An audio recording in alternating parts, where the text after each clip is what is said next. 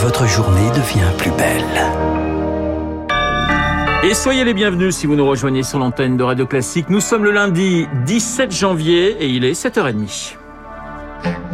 La matinale de Radio Classique avec Renaud Blanc. Et le journal nous est présenté par Charles Bonner. Bonjour Charles. Bonjour Renaud, bonjour à tous. À la une ce matin, après le pass sanitaire, découvrez le pass vaccinal. Cette fois-ci, c'est la bonne. Après deux semaines de débats souvent chaotiques, les députés l'ont définitivement adopté hier. 215 voix pour, 58 contre. Prochain obstacle pour le texte, le Conseil constitutionnel qui sera saisi par les socialistes et les insoumis. Décision attendue cette semaine pour une entrée en vigueur jeudi ou vendredi, avec à la clé un milliard de nouvelles règles. Fini les tests négatifs, PCR ou antigéniques. Seuls vont compter désormais les doses de vaccins reçues pour obtenir ce nouveau pass. Trois doses seront nécessaires si votre deuxième injection date de plus de sept mois. Sinon, il vous faudra fournir un certificat de rétablissement. Le pass vaccinal sera exigé pour les plus de 16 ans pour fréquenter mais aussi travailler dans les restaurants, les salles de sport, pour participer à des activités culturelles ou de loisirs et emprunter les transports interrégionaux. Autre nouveauté, les restaurateurs auront la possibilité de procéder à des contrôles d'identité s'ils doutent de l'authenticité du pass qui leur est présenté. Et enfin, attention aux fraudeurs, la détention d'un faux pass vaccinal sera punie de 45 000 euros d'amende et de trois ans de prison. Un milliard de nouveautés qui ne font pas les affaires des entreprises. Elles risquent désormais jusqu'à 500 euros d'amende par salarié si elles ne jouent pas le jeu du télétravail. Les commerçants, les restaurateurs de leur côté estiment que ce projet risque de compliquer le recrutement d'un secteur déjà en peine. Jean-Hugues Duménil est le secrétaire général de la CPME. Il y a une première inconnue, c'est est-ce que beaucoup de salariés ne vont pas pouvoir travailler en raison du pass vaccinal? Probablement pas, mais il y a quand même un point d'interrogation. Ce qu'il y a de certain, c'est qu'on risque malgré tout d'accroître encore les difficultés qu'on connaît aujourd'hui parce que on a du mal à recruter depuis un certain temps, difficultés à cause des gens qui sont contaminés par le Covid, difficultés à cause des cas contacts. C'est vrai que tout ça mis bout à bout, ça va devenir compliqué à gérer. Ce dont on a besoin, c'est qu'on mette en place des outils pour compenser les manques à gagner des commerçants, qu'on leur donne un coup de main tout simplement. Sur le front sanitaire, des signes positifs, des hospitalisations en soins critiques en baisse depuis trois jours, les contaminations en moyenne à près de 295 000 sur la semaine dernière. C'est moins que la précédente. En revanche, les hospitalisations ne baissent pas en lit conventionnel. 24 000 malades y sont soignés. Euh, conséquence, des opérations sont toujours déprogrammées.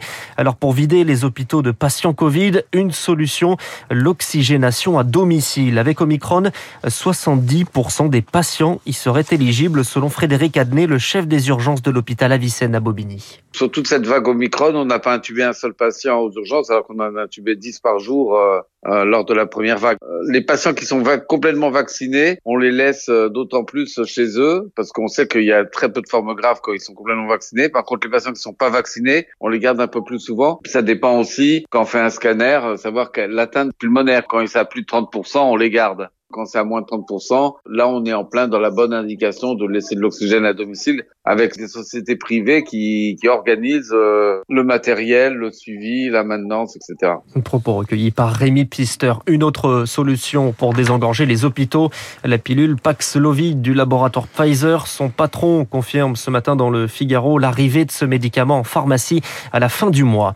Une nouvelle grève en vue dans les écoles. Le SNES FSU appelle à une nouvelle journée de mobilisation contre les protocoles sanitaires ce jeudi avec des actions plus locales. Le syndicat annonce des grèves dans certaines académies. Radio Classique, 7h34. Jean-Luc Mélenchon tenait hier un meeting de campagne immersif à Nantes. Sur la forme, c'était un spectacle. Sur le fond, un discours politique rythmé par des images à 360 degrés, des odeurs diffusées mais difficilement perceptibles, masque sur le nez.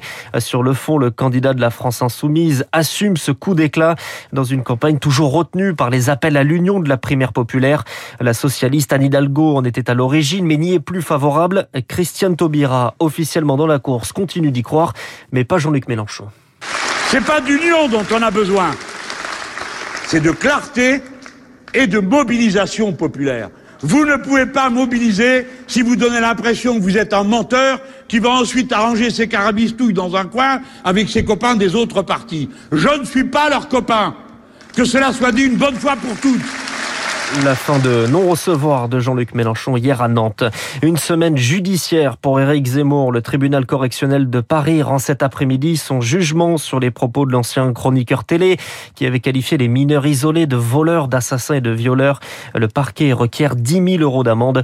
Éric Zemmour sera également jugé en appel jeudi pour avoir estimé que le maréchal Pétain avait sauvé les juifs français.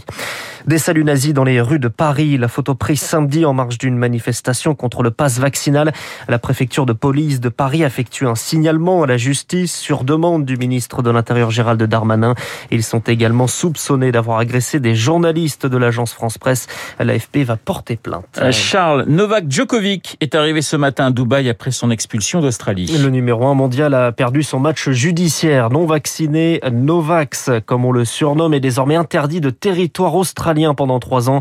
En quête d'un 21e grand chelem, Novak Djokovic pourrait bien devoir tirer un trait sur une grande partie de sa saison, Pierre Collat. Oui, à commencer par sa participation à Roland Garros. Un temps, l'idée de mettre en place des bulles sanitaires pour accueillir les sportifs non vaccinés était envisagée. Finalement, c'est non. Il faudra bien un passe vaccinal pour participer au tournoi. A priori, pas de Roland Garros donc pour Djokovic, sauf si d'ici là, la situation sanitaire s'améliore nettement et que les règles changent. Pour Wimbledon, pour l'instant, c'est quarantaine à l'arrivée sur le sol britannique. Aux États-Unis, par contre, c'est niet. Les non vaccinés n'ont pas le droit de citer. Pas de tournoi pour Djokovic en mars, ni d'US Open en septembre. Le champion serbe risque gros également sur le plan financier. Il a touché plus de 26 millions d'euros en contrat de sponsor. Des marques qui aujourd'hui s'interrogent sur la continuité de leur partenariat. Magali Tesnas Dumoncel, spécialiste de l'économie du sport. Elles peuvent considérer que euh, la marque de Djokovic est abîmée, que ça peut avoir une vraie incidence sur leur image de marque. Et à ce moment-là, elles, effectivement, elles peuvent envisager euh, de se séparer euh, ou de rompre le contrat. L'horloger suisse Hublot dit poursuivre son partenariat. La banque Raiffeisen suit de près la situation. Chez les autres, pour l'instant, silence radio. Pierre Collat sur les cours. Le tournoi a bien commencé et même très bien pour Gaël Monfils qualifié ce matin.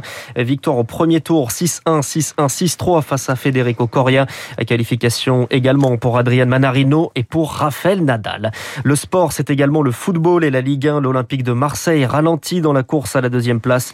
Tenu en échec 1-1 par des Lillois, a pourtant réduit à 10 pendant une heure. Merci Charles, on ne parle pas de Bordeaux. On n'en parle pas. Voilà, 6-0 je crois contre Rennes, mais je ne pouvais pas m'empêcher de le dire. Mais je vous taquine Charles, car je sais, bien. je sais que vous êtes un supporter fidèle euh, des Girondins, quel que soit le score de votre équipe on essaye. préférée. Il est 7h38 sur Radio Classique. Dans un instant, les spécialistes, François Geffrier et Pierre Louette, le président de Radio Classique, le livret A, les audiences de votre radio préférée et les prochains grands rendez-vous en 2022 sur Radio Classique.